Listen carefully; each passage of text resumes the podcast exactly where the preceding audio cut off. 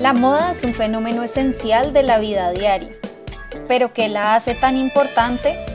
A través de la historia, la moda ha reflejado aspectos sociales, políticos, económicos y culturales de la humanidad. En Salón de Moda hablamos del tema como nunca se ha hecho. Aquí nos reunimos pensadores y amantes de la moda para entender por qué la moda es un barómetro de la sociedad.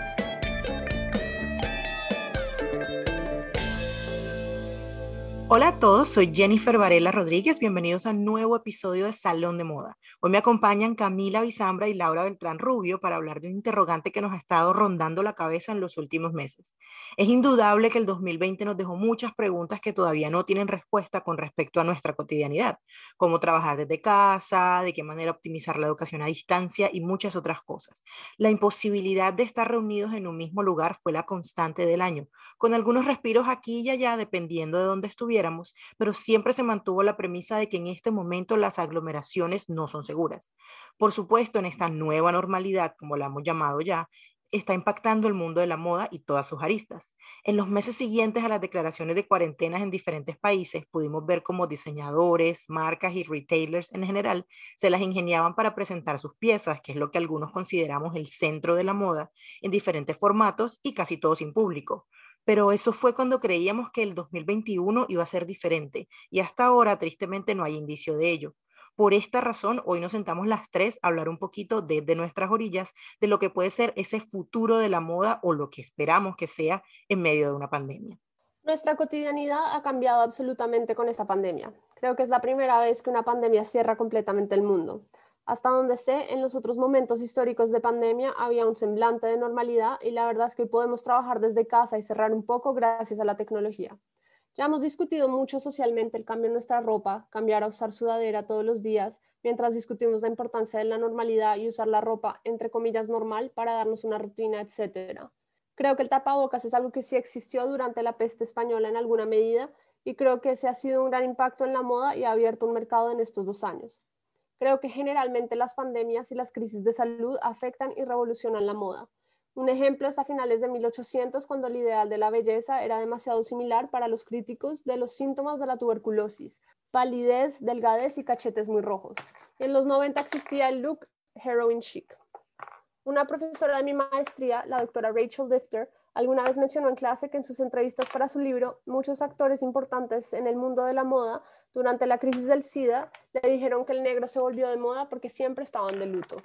Y creo que no podemos olvidarnos de ese aspecto humano que tiene la ropa, de que nos ayuda a demostrar cómo nos sentimos y la sensación colectiva de la sociedad. Pero al mismo tiempo es muy difícil asegurar que las pandemias y que otras pestes a lo largo de la historia han cambiado las formas en que se viste la gente, en gran parte porque debemos entender que nuestra propia mirada desde el momento en el que vivimos tiende a influenciar la forma en la que vemos la historia. Entonces, ahora que estamos en pandemia, queremos ver la pandemia en todo lado y difundir mitos que no necesariamente son verdad por ejemplo, hoy tendemos a asociar el tapabocas, como mencionó Cami, con pestes pasadas. Tal vez una de las imágenes más comunes popularizada por el Carnaval de Venecia es la imagen del médico medieval con una máscara de forma de pico que se empezó a utilizar desde el siglo XI. Pero lo que no nos queda claro es su uso. En la época se creía que los malos olores podían causar una serie de enfermedades, incluyendo la peste negra. Entonces el pico de las máscaras se llenaba de flores y esencias que buscaban reducir el mal olor.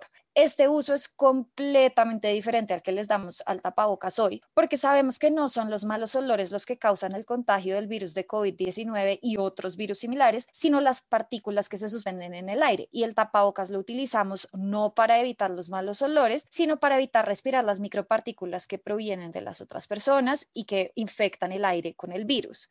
Otro ejemplo es el uso de las Pulan o Krakows, que son unos zapatos de punta larguísima que se impusieron en la Edad Media. Hace unos meses me preguntaron en una entrevista si estos fueron inventados para evitar que la gente se acercara, o sea, para crear una especie de distanciamiento social durante la peste negra. Pero lo cierto es que no tenemos ninguna evidencia que lo confirme. Es más, poder pagar la cantidad de cuero que se requería para este tipo de zapatos, además de la mano de obra que los producía, los cuidados que requerían, todo esto, seguramente redujeron su uso a un sector muy específico de la sociedad que podía mantener todos estos costos. Entonces, lo más probable es que por lo menos para las masas, estos zapatos nunca se hubieran podido usar como una medida de salud pública. Me atrevería a decir que de pronto ni siquiera llegaron a ser una medida de salud pública entre las mismas élites y que seguramente ellos lo utilizaron más como una demostración de su poder y de su amplitud económica, de su conocimiento de la moda, más que cualquier otra cosa. Pero, como dije al comienzo, no podemos ignorar el hecho de que la moda con muchísima frecuencia actúa como una especie de termómetro de la sociedad. Entonces, si estamos en un periodo de austeridad colectiva, la moda lo refleja. Y cuando salimos de la austeridad y el ambiente colectivo se torna más alegre, la moda también lo va a mostrar. Obviamente, esto tiene sus complicaciones y no podemos decir que siempre es igual para todas las personas, pero creo que la historia sí nos ha demostrado que la moda es el espejo de muchos de los fenómenos sociales por los que atravesamos, además de que sin duda participa en ellos. Y esa importante participación de la moda en los cambios que hemos vivido durante el último año, creo que la hemos podido experimentar todos desde nuestra propia cotidianidad. Una de las primeras formas en las que cambió nuestra rutina fue en nuestras prácticas de vestir y como dice Cami, ya lo hemos hablado muchas veces, de cómo se vieron impactadas por la necesidad de quedarnos en la casa. Nuestros zapatos, la joyería, todo quedó en el fondo del closet por mucho tiempo.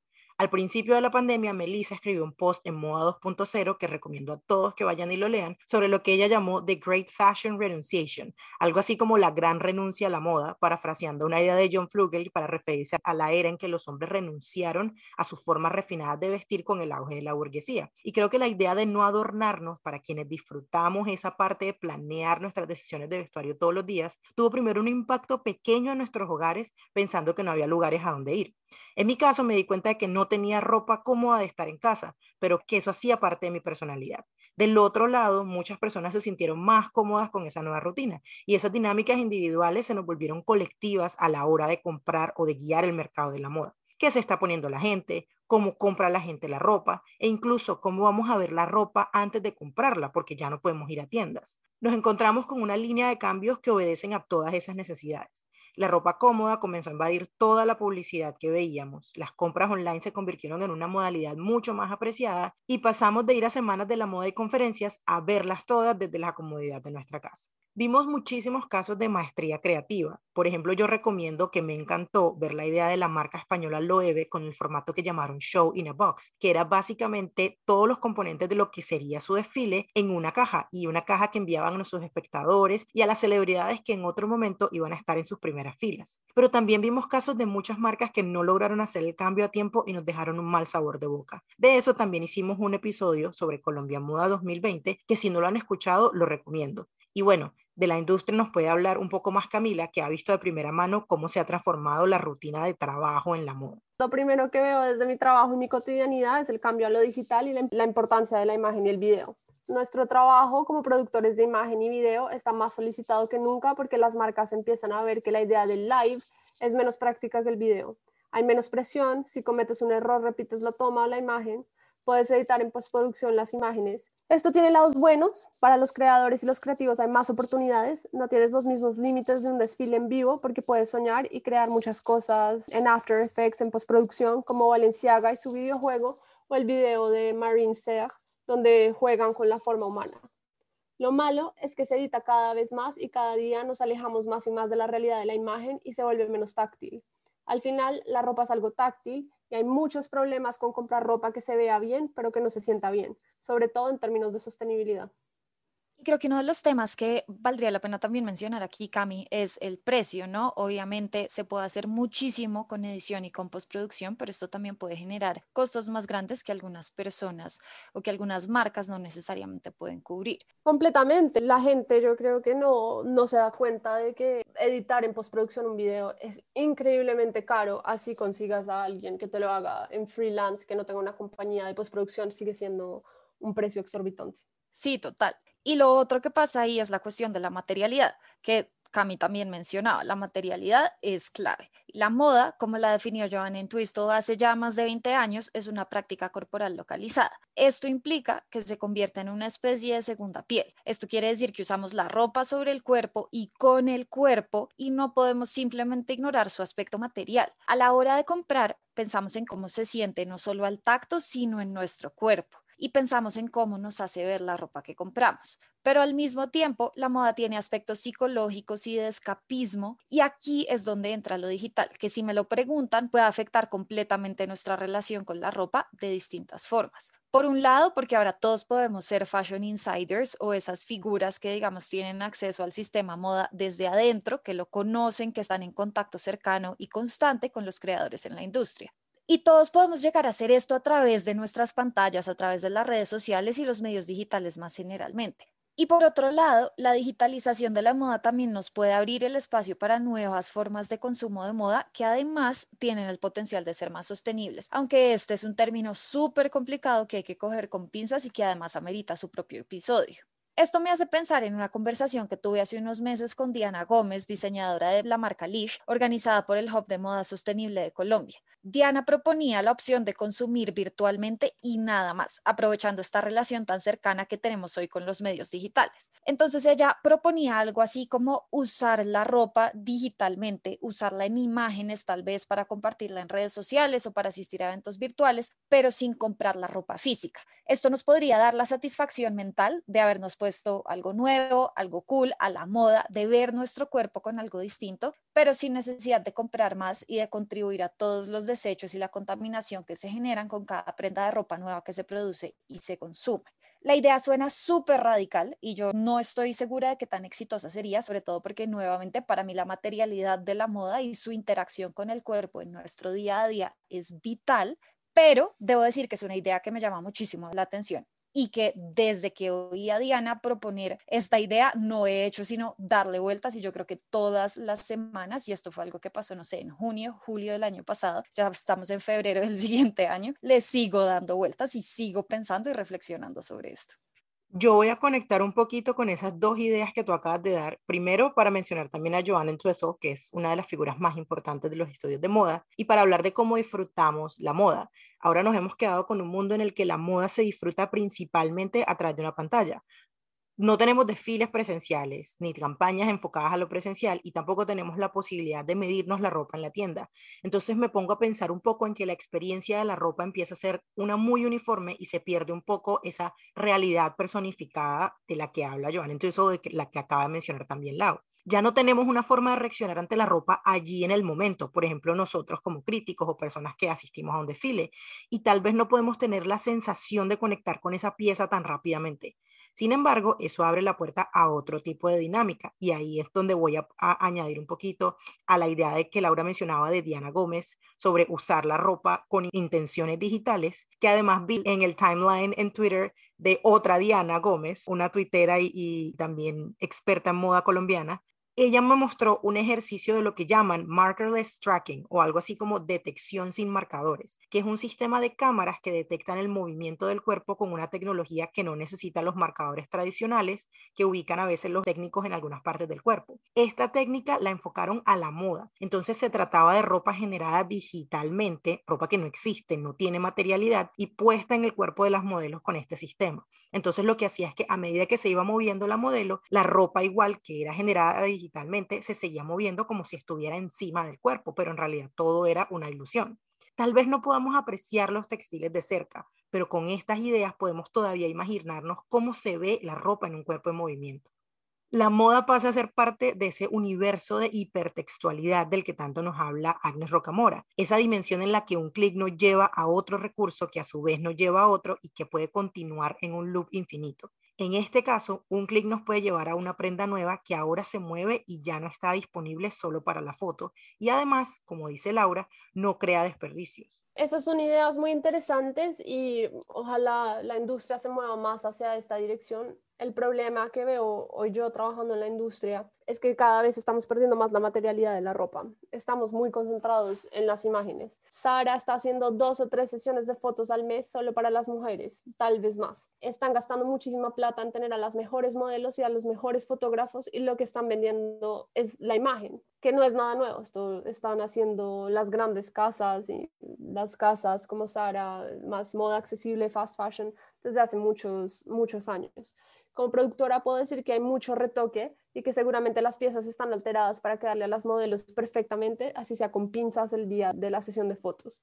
Como consumidora puedo decir que el paquete que te llega no es necesariamente lo que te imaginabas. Nos están vendiendo imágenes ahora más que nunca. Creo que el efecto sobre la materialidad es importante porque hace algunos siglos la importancia de la tela y la calidad era esencial a la hora de comprar. Si hoy nos importa tomarnos una foto, lo que compramos puede ser algo desechable. Esto no es un argumento nuevo, nos están advirtiendo hace mucho sobre la fast fashion, pero ahora pasa lo mismo con el lujo. Si lo que importa es cómo se ve la tela, la calidad empieza a tomar un segundo plano. Cada vez todo está más producido en términos de la imagen. En un desfile no puedes esconder si cuando la modelo camina no se ve del todo bien. En un video lo puedes editar. Entonces, al final, la prenda que recibes en tu casa cuando la compras o que vas a la tienda no se va a ver igual que en el desfile, porque si es un video va a estar retocado. Y este mar infinito de imágenes en el que vivimos es un tema que desde hace ya más de un siglo filósofos y pensadores han cuestionado y criticado. Al filósofo judío alemán Walter Benjamin, por ejemplo, le aterraba el flujo tan rápido de las imágenes a principios del siglo XX. Él entendía este flujo cada vez más rápido de imágenes en relación con la fantasmagoria, es decir, con esa falsa conciencia que genera el capitalismo en su búsqueda constante de la novedad. Para Benjamin, la moda era una de las expresiones más perfectas de la falsa conciencia del capitalismo y la fantasmagoria era la causante de esa necesidad de consumo cada vez más rápido que venimos teniendo desde hace años y que creo hemos visto que llegó tal vez a la cima con el fast fashion o la moda rápida. Pero aunque Benjamin rechazaba la fantasmagoria, también reconocía en la acumulación de imágenes y objetos materiales que él llamaba el debris o la basura de la experiencia humana, una fuente importantísima para entender la modernidad y la experiencia cotidiana de nosotros los humanos y sobre todo de nosotros humanos en sociedad. La verdad es que no me puedo imaginar qué podría decir Benjamin si viera cómo funciona nuestra sociedad actual. Pero lo que sí es claro, para mí por lo menos, es que esa inundación de imágenes que él cuestionó hace ya más de 100 años es cada vez mayor y que su flujo es cada vez más rápido, sobre todo con el auge de medios digitales y la virtualidad. Perder contacto con la realidad y que la vida sea cada vez más virtual es un tema muy interesante. Muchas bloggers como Zoe Sugg han hablado de cómo hace 10 o 15 años el Internet era el lugar para escaparte de la vida real. Podías encontrar a tu gente, por decirlo así, si no te sentías bien en tu realidad. Hoy en día estamos hablando de desconectarnos, de escaparnos del mundo virtual. Hay días de concientización sobre los peligros de estar siempre conectados. Nos impulsan a tomar tiempo en la naturaleza, por ejemplo, para escaparnos de la vida real creo que muchos en el 2020 nos sentimos viviendo donde trabajamos y no como trabajando desde casa. Es un poco sofocante, pero además nos reescribe la forma de pensar y empezamos a creer que Instagram o lo que sea es la realidad, que una imagen no está reeditada a morir, que la ropa tiene que verse de cierta forma en vez de sentirse de cierta forma, Personalmente siento la opresión de trabajar desde casa y tener solo conexiones virtuales con mis colegas y empiezo a sentir la fatiga del confinamiento y los efectos que tiene sobre mis prácticas de vestir. Yo creo que todas las personas estamos sintiendo en este momento, a este punto ya, una serie de fatiga, desde las personas que siguen trabajando desde casa. Y aquí me pasa algo muy curioso y es que yo tengo que ir a trabajar a la oficina por temas de mi trabajo y todo cuesta más todo en esta rutina, así sea la virtualidad o incluso la presencialidad, cuesta más. Entonces, no solo el trabajo y nuestras relaciones se vieron afectadas por todo esto, toda nuestra vida, y yo creo que todas las ramas de nuestra cotidianidad sufrieron de alguna manera por las restricciones del COVID-19. Y una de esas ramas, que creo que es una de las que más nos reúne aquí, fue la educación. No hay clases presenciales, muchas universidades tuvieron que desarrollar otras formas, no solo de continuar con sus programas educativos normales, sino además asegurarse de que sus estudiantes pudieran continuar con el soporte emocional necesario para llevar a cabo sus agendas académicas en la medida de lo posible. Algo que es todo un reto y que de verdad afectó de manera muy importante el desarrollo del año académico. De esa experiencia nos puede hablar un poquito más la educadora del grupo, la profe Laura. Aquí debo hacer la advertencia que entre más tiempo paso en la academia y ya van más de 12 años solo en la universidad, más crítica me vuelvo de ella. Para mí hay muchas cosas que están muy mal con cómo pensamos la educación, aunque las razones pues son tema para otra conversación. Pero el punto es que si no hemos logrado hacerlo bien con la educación convencional, por así decirlo, pues en la educación virtual sí que estamos peor porque es algo que es muchísimo más nuevo y menos explorado. Y el año pasado, que además nos tocó pasar de un día para otro a dictar clases completamente virtuales, pues fue un año de pura y básica supervivencia, yo creo, tanto para estudiantes como para educadores. Y por supuesto, hubo muchísimos más retos de los que alcanzaría a nombrar en unos minutos. Pero bueno, Volviendo al tema de la educación virtual en tiempos de COVID, sin quedarme en mis múltiples críticas a la educación, Debemos tener en cuenta que esto afectó de formas diferentes a distintas disciplinas, porque no es lo mismo hablar de enseñar cálculo o historia a distancia que enseñar ciertos aspectos del arte, el diseño y todo eso que se hace con las manos. Creo que si hablamos de moda, la educación tiene precisamente esa particularidad de que hay muchos aspectos que se aprenden con las manos al tratar los materiales, experimentando con ellos y con frecuencia de la mano de mentores y compañeros. Como historiadora del diseño y de la moda, no puedo decir que a mí me haya afectado tremendamente la virtualidad, aunque sí me quedé con las ganas de poder hacer secciones de observación detallada de objetos con mis estudiantes, que es algo que me encanta hacer. Pero el cambio fue muchísimo mayor para quienes enseñan aspectos más técnicos y prácticos de la moda. Como enseñamos, por ejemplo, habilidades de bordado, drapeado, la misma sastrería, la joyería a distancia y sobre todo cómo lo hacemos si tenemos en cuenta que muchos estudiantes ni siquiera tienen acceso a los materiales, los instrumentos, los implementos necesarios para poder hacerlo en su casa. Giovanni Palasma tiene un libro muy, muy bonito que se llama La mano que piensa, en donde habla sobre la experiencia y los conocimientos que adquirimos con las manos a través del ejercicio artístico y del diseño. Estos conocimientos se aprenden con la práctica y muchas veces no se comunican a partir de la comunicación verbal, sino que se comunican a través del accionar con las manos, del hacer. Y cuando trabajamos con mentores o instructores, como explica Lise Bender Jorgensen, muchas veces lo hacemos a partir de la imitación del movimiento motriz.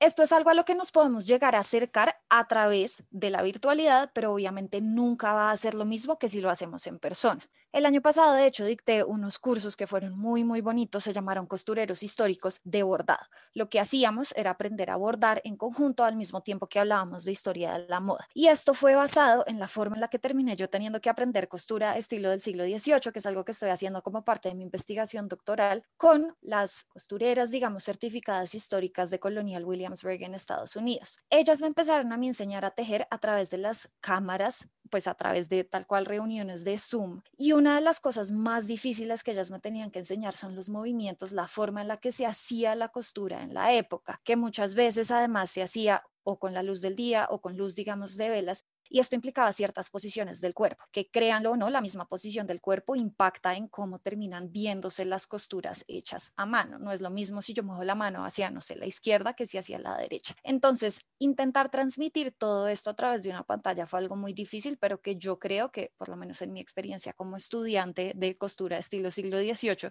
terminó pues enseñándome algo, ¿no? Sin ser perfecto, igual creo que pudo ser efectivo. Y esto mismo lo traté de convertir yo a estos talleres de bordado que empecé a hacer. Y digamos que esto tiene la ventaja de que, por ejemplo, uno puede acercarse muchísimo más a la imagen de lo que uno se puede acercar pues en la vida real, ¿no? Como que podemos utilizar las cámaras para llegar a un acercamiento de un detalle de la aguja, que es lo que está haciendo y el movimiento que está haciendo la mano a la hora de bordar, que no se permite del otro lado. Pero al mismo tiempo, esto es algo que de pronto en el bordado o en la costura plana aplica muy bien, pero en algo que es más tridimensional, como nuevamente volviendo al drapeado, no va a funcionar igual.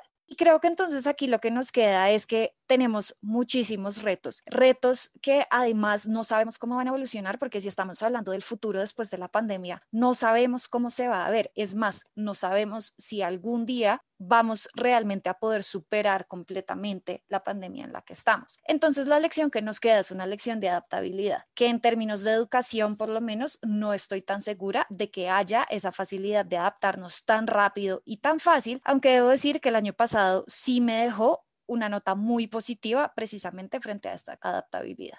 Bueno, yo creo que hay una que otra ventaja que podemos sacar de toda esta idea, ¿no? De enseñar y de entrenar a través de una pantalla de computador. Me llama mucho la atención, lo que decías de la imagen, de cómo se puede ver un poquito más, y es algo que hasta yo he experimentado en mi trabajo. Parte de mi trabajo es entrenar a las personas nuevas o a personas que están en unos niveles por debajo mío, y parte de eso son entrenamientos cortos que hacemos todos los días. Ahora con el formato de la pandemia, pues tenemos que hacerlos virtuales, y eso ha dado una posibilidad de incluso ampliar un poquito más lo que tú dices, la imagen. No es lo mismo como estar en, en un círculo y pasando cosas a los que están presentes, sino sino como mostrar también esa imagen ampliada que puedes ver en tu computador y que tienes ahí, puedes volver como referencia. Eso me parece un plus impresionante. Y también la otra ventaja que veo a la hora de experimentar con la educación y tener un recurso educativo más cerca son las conferencias y los talleres académicos, que desde hace un año se hacían en varios rincones del mundo con conferencistas de todo tipo. Solo el año pasado pude estar presente en eventos generados desde Londres, Cartagena, Bogotá y Chicago, por nombrar algunos. Creo que es una posibilidad de ampliar un escenario que en el pasado he criticado por falta de accesibilidad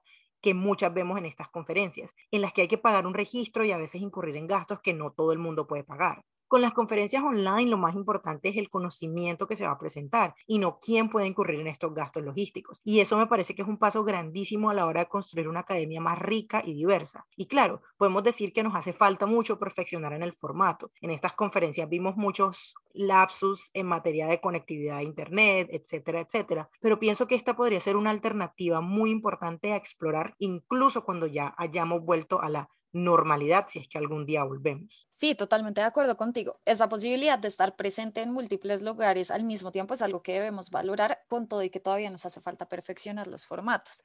Por ejemplo, en octubre del año pasado pude presentar pedacitos de mi investigación doctoral en conferencias que se hubieran llevado a cabo presencialmente en Chicago, París, Londres y Colombia a públicos totalmente diferentes, que eso para mí es súper enriquecedor porque siempre las preguntas y la retroalimentación que me dan son diferentes y me ayudan a pensar sobre los temas de mi tesis de forma diferente. Pero, como tú dices, Jen, los recursos son escasos y si se hubieran llevado a cabo como se habían planeado originalmente, a mí me hubiera tocado escoger asistir a una o máximo dos. Y gracias a los medios digitales, les pude estar en todas. Pero debo confesar también que ahora, unos meses después, no me dan ganas de inscribirme ni siquiera a la conferencia de mis sueños. Hace un rato ustedes ya mencionaban que algunos estamos empezando a cansarnos de la virtualidad, que le estamos huyendo a las pantallas lo más que podamos, que realmente ya esta virtualidad no nos está generando lo mismo que nos generaba al comienzo. Y esa es mi experiencia sin dudas. Y lo que les digo, por más de que siento que todavía sigue habiendo un sinnúmero de experiencias de aprendizaje virtuales, para mí ese mundo también ya está cerrándose porque no me da la capacidad mental para seguir pegada a una pantalla, por más de que sé que va a ser muy enriquecedor. Personalmente creo que la moda se está volviendo cada vez más virtual y visual. No creo que necesariamente sea algo bueno, aunque se haya más libertad creativa y haya ejemplos muy interesantes de las posibilidades virtuales, como ya mencioné a Marine Serre. Sin embargo, creo que hay muchos problemas de sostenibilidad con que la ropa se vuelva más y más visual y desechable. A pesar de decirnos a morir que no deberíamos consumir fast fashion, la realidad psicológica es que hay una presión enorme por estar conectados y sobre todo para las adolescentes que en promedio pasan entre 6 y 10 horas en Instagram, TikTok y otras redes y encima tienen varias cuentas. Entonces se vuelve necesario tener ropa distinta en cada foto y en cada cuenta. Las marcas de ropa se aprovechan del mundo virtual para producir piezas rápidas, de baja calidad y baratas que permiten siempre tener ropa distinta para nuestro ser virtual, nuestro avatar. Anecdóticamente, en mi Instagram hay una fila de tres fotos donde tengo la misma camiseta. No me importa, Jenny, Laura, les pueden decir, en verdad, no me importa. Amo la camiseta, la tengo desde hace años y la saco cada verano. Pero recuerdo que mis amigos me hicieron un comentario acá en París que me dijeron, ¿no tienes más ropa? Me parece curioso, porque en el momento del comentario tenía 27 años y ya iba por la parte final de la violencia de la década de tener 20 años y ya no me importan mucho esos comentarios pero tuvo una reflexión interior sobre la yo de 17 años y ella hubiera estado muy afectada por ese comentario. Trabajando en moda y viendo la diferencia entre el día de la sesión de fotos con la foto al final, sobre todo en la ropa, creo que falta mucho para lograr tener una visión real de la ropa en la imagen de Instagram. Y me alegra ver iniciativas como prohibirle a las blogueras de usar filtros cuando promueven maquillaje. Ojalá lleguemos a un punto donde no estemos tan abrumados por el yo digital y donde la moda deje de ser una herramienta más para oprimirnos. Uy, sí, aunque si me dicen, no sé, creo que hoy estoy en, un, en uno de esos días en los que me encuentro positiva y con una imagen romántica del mundo, porque yo por lo general suelo ser un poco más negativa, pero así como la moda es algo que nos oprime tremendamente, creo que también es algo que nos ayuda a revelárnosle al sistema y a cambiar muchas de las cosas por las cuales vivimos, ¿no?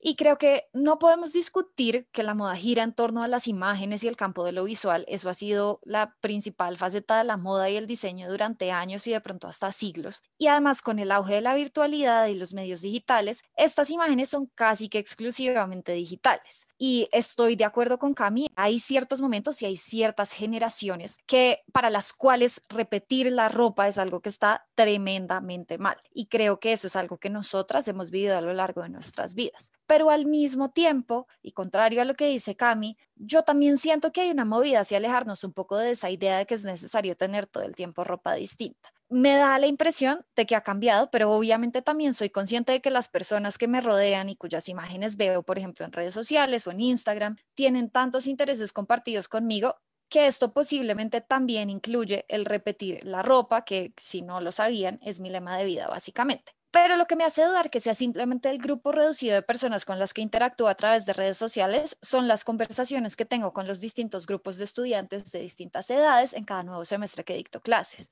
Creo que no es de sorprender que noto una diferencia enorme entre los estudiantes de maestría y los de segundo semestre de pregrado. Los que hasta ahora están empezando parecen tener una relación completamente distinta con el consumo de imágenes, de prendas de vestir y de medios digitales más ampliamente. Creo que son conscientes del flujo incesante de imágenes, pero al mismo tiempo hacen parte de él. Y además, creo que cuestionan de una forma muchísimo más profunda que algunas de las generaciones más viejas, por así decirlo, temas como la sostenibilidad, la apropiación cultural y la romantización del pasado y de lo rural. Y nuevamente, no sé si es que yo estoy siendo demasiado romántica y positiva aquí, pero escuchar todas las preguntas y cuestionamientos que estos estudiantes más jóvenes hacen, sobre todo en términos de usar la ropa, de usar el diseño, del repetir o de no repetir, a mí me hace tener muchísima fe en la humanidad y en que podemos cambiar las cosas de verdad antes de que se nos haga demasiado tarde. Y bueno, esto es tema para otro episodio y creo que podríamos expandir muchísimo más en este tema de sobre si debemos o quisiéramos repetir ropa o no y qué tiene que ver esto con la sostenibilidad o no, pero lo cierto es que puede que haya algunos paradigmas que sí están empezando a cambiar. Yo creo que eres bastante romántica sobre el tema y tengo que decir que sí compartimos muchas de esas inquietudes, pero creo que yo no soy tan positiva, entonces veamos al final del día quién, quién tiene razón, ojalá tú, porque eso, eso sería lo mejor. Y nada, para terminar, tengo que confesar que este episodio comenzó con un propósito muy distinto al que terminamos dándole, o al menos yo de, de, título personal. La idea era, en un principio, hablar de hacia dónde iba a moverse esta industria desde diferentes aristas, pero con un poquito más de pensamiento e investigación es fácil darse cuenta de que cualquier predicción, entre comillas, que podamos hacer de este tiempo no es más que una mera suposición. El mundo está cambiando y como dijo Lau al principio, es un tema de mera supervivencia y ya tenemos un año en este cambio, pero siempre va a haber algo que tenemos que mejorar o algo a lo que queremos volver. Sin duda, la industria de la moda no puede existir de forma 100% digital. Necesitamos la materialidad de la ropa, la labor de sus creadores, la sensación que nos produce en el cuerpo, como dice Joan Entwistle, para que la moda pueda ser significativa. Pero no podemos negar que estos tiempos exigen que ideemos nuevas formas de hacer todo lo que antes hacíamos, crear, comunicar y hasta educar en la moda. Espero entonces, por el bien de todos los que trabajamos en esta industria, que logremos el balance y cuando veamos la luz al final del túnel podamos quedarnos con los cambios positivos. Y con esta reflexión y con la esperanza de mejorar también, llega al final este capítulo de Salón de Moda. Esperamos que estos pensamientos hayan resonado con ustedes y los esperamos pronto en un nuevo capítulo. Salón de Moda es producido por Culturas de Moda en alianza con Moda 2.0. Agradecemos a Fer Cárdenas por la música, a John Jairo Varela Rodríguez por el diseño gráfico y a Maca Rubio por la edición del audio. No olviden suscribirse al podcast si les gustó este episodio. Nos pueden seguir en redes como arroba culturas de moda y arroba moda 2 subraya 0.